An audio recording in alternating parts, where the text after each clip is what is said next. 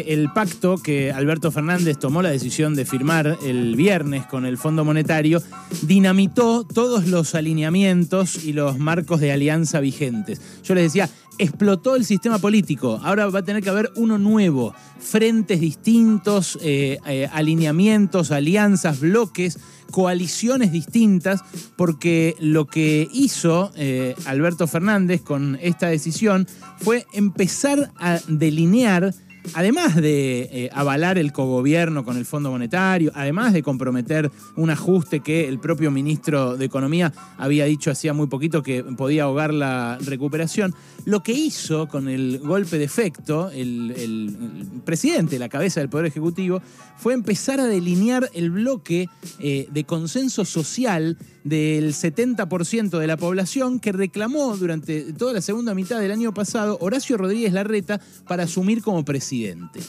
A ver si me explico. No quiero hablar eh, en difícil porque esto es algo eh, que me parece eh, conviene que discutamos todos y de lo más democrática, de la forma más democráticamente posible.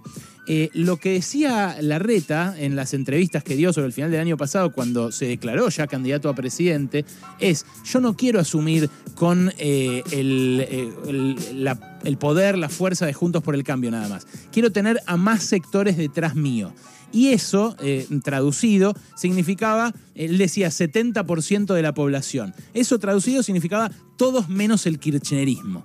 Entonces, la decisión del viernes, eh, si las eh, personalidades políticas de todos los integrantes eran coherentes, era lógico que construyera una especie de frente de todos al revés todos menos el kirchnerismo. Menos el kirchnerismo y la izquierda, por supuesto, pero estamos hablando de las eh, fuerzas importantes eh, en la sociedad. Eh, también coadyuva esto que el gobierno viene derrotado en las urnas.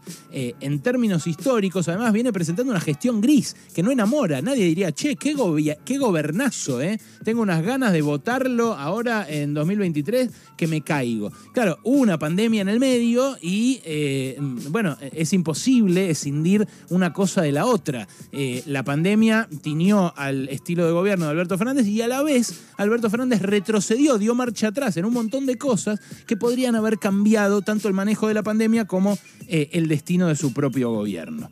Bueno, la interna opositora tampoco está definida, entonces en realidad no se sabe si eh, el pacto con el fondo le va a terminar de hacer el trabajo sucio a la reta para que asuma con ese 70% eh, de apoyo en 2023. Eh, no se sabe ni siquiera si va a ser candidato, porque capaz es Macri. Macri sigue queriendo ser, lo dejó bien claro con el título de, su libro, Segundo Tiempo. Eh, pero también hay otros que quieren ser en la oposición. También están los radicales, que le fue bien en la elección y también quieren ser. Entonces, ¿qué hace Alberto en realidad políticamente? Y ahora voy a lo económico, políticamente. Lo que hace es dividir la pelota. Los jugadores de fútbol, cuando la tienen dominada, pero ven que enfrente hay muchos jugadores del otro lado y no pueden pasar, la tiran para arriba y la dividen. Entonces, si eh, corren y el otro también corre y la agarra él, hay una posibilidad que es que la agarre el otro, y si no, la agarra él. Pero bueno, por lo menos avanzan, la tiran para adelante. Es un intento desesperado de avanzar. Y es para mí lo que eh, terminó de eh, redondear la idea del Fondo Monetario de vuelta en la Argentina, ahora avalado por el peronismo y el acuerdo del viernes pasado. Eh, en términos económicos ya hablamos un montón de veces de qué va a implicar el acuerdo. Para mí es una mala idea. Eh, lo fue las 23 veces que hasta ahora eh, acudimos al Fondo Monetario para solucionar nuestro problema de deuda. ¿Qué va a pasar esta vez? Bueno, dice el gobierno que es distinto, pero como les dije ayer también, todas las veces nos dicen que esta vez es distinto. Todas las veces nos lo dijeron y todas las veces todos los gobiernos que firman con el fondo dicen esta vez va a ser distinto. Y en ese contexto se da la renuncia de ayer a la presidencia del bloque de Máximo Kirchner. Eh, una renuncia que eh, hoy todos los voceros eh, oficiales se ocupan en decir, tranquilos, no pasa nada, es solo eso. No es que van a renunciar ministros, no es que se va a ir el kirchnerismo del frente de todos. Y la verdad es que uno cuando lo ve desde afuera, más allá de la información que puede recoger también de fuentes, lo que ve es que ayer hubo una ruptura muy fuerte, una ruptura política del sector que hasta ahora eh, siempre fue el que aportó más votos, eh, pero el que fue minoritario en la gestión y en las decisiones de gobierno, eh, y que hasta ahora venía bancándose un rumbo que, al a juzgar por las cartas de Cristina de todo este último año, no compartía. Entonces ayer explota esto y explota de una manera muy violenta. Lo que dice en su carta de renuncia Máximo Kirchner es eh, que sería más que incorrecto aferrarse a la presidencia del bloque cuando no se puede acompañar un proyecto de una centralidad tan decisiva en términos de hoy y de los años que vendrán. Algunos se preguntarán qué opción ofrezco, dice eh, Máximo Kirchner. En principio llamar a las cosas por su nombre, no, no hablar de una dura negociación cuando no lo fue, dice que no lo fue, y mucho menos hablar de beneficios. La realidad es dura, vi al presidente Kirchner quemar su vida en este tipo de situaciones. Eso es lo que dice el ahora ex eh, titular de la bancada oficialista, una bancada que fue del frente de todos, pero que a mí me parece eh, que eh, va a tener que llamarse distinto. A esta hora está reunido Sergio Massa con Alberto Fernández para ver quién preside, para ver cómo sigue la cosa, pero para mí el frente de todos ya no existe como tal. Y para, me parece a mí que para el presidente tampoco, porque ayer en el programa del gato silvestre estuvo el presidente Alberto Fernández y por primera vez dijo esto con todas las letras. Máximo me, contó sus, sus diferencias con, con este tema y hoy me llamó y me dijo que había tomado esta decisión. Yo francamente le dije que creía que no era necesario que tome esta decisión. Él me dijo que era una decisión que ya había tomado. Me dijo inclusive que lo había hablado con Cristina y que Cristina tampoco estaba de acuerdo con esto. Cristina también tiene sus matices y sus diferencias con el tema del fondo.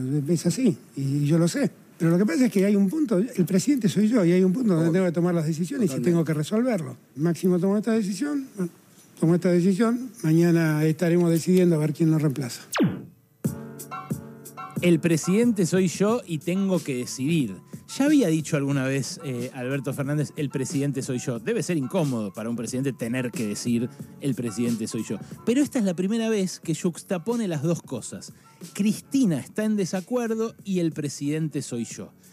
Pueden eh, decir de todo las fuentes oficiales, pero yo veo eh, una ruptura, veo una fractura.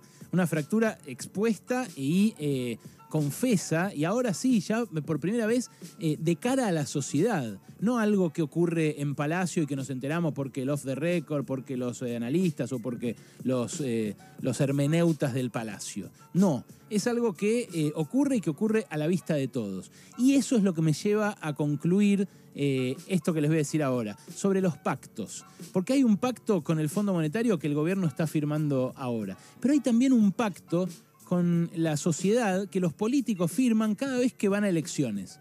Cuando van a elecciones te dicen, mira, yo voy para allá, yo hago esto. Y después, en la eh, gestión cotidiana, hacen lo que pueden con esa promesa. Muchas veces se desdicen de esa promesa, se cagan en esa promesa. Y la verdad, con el Fondo Monetario, lo que había prometido el Frente de Todos era una solución distinta a la que está teniendo ahora.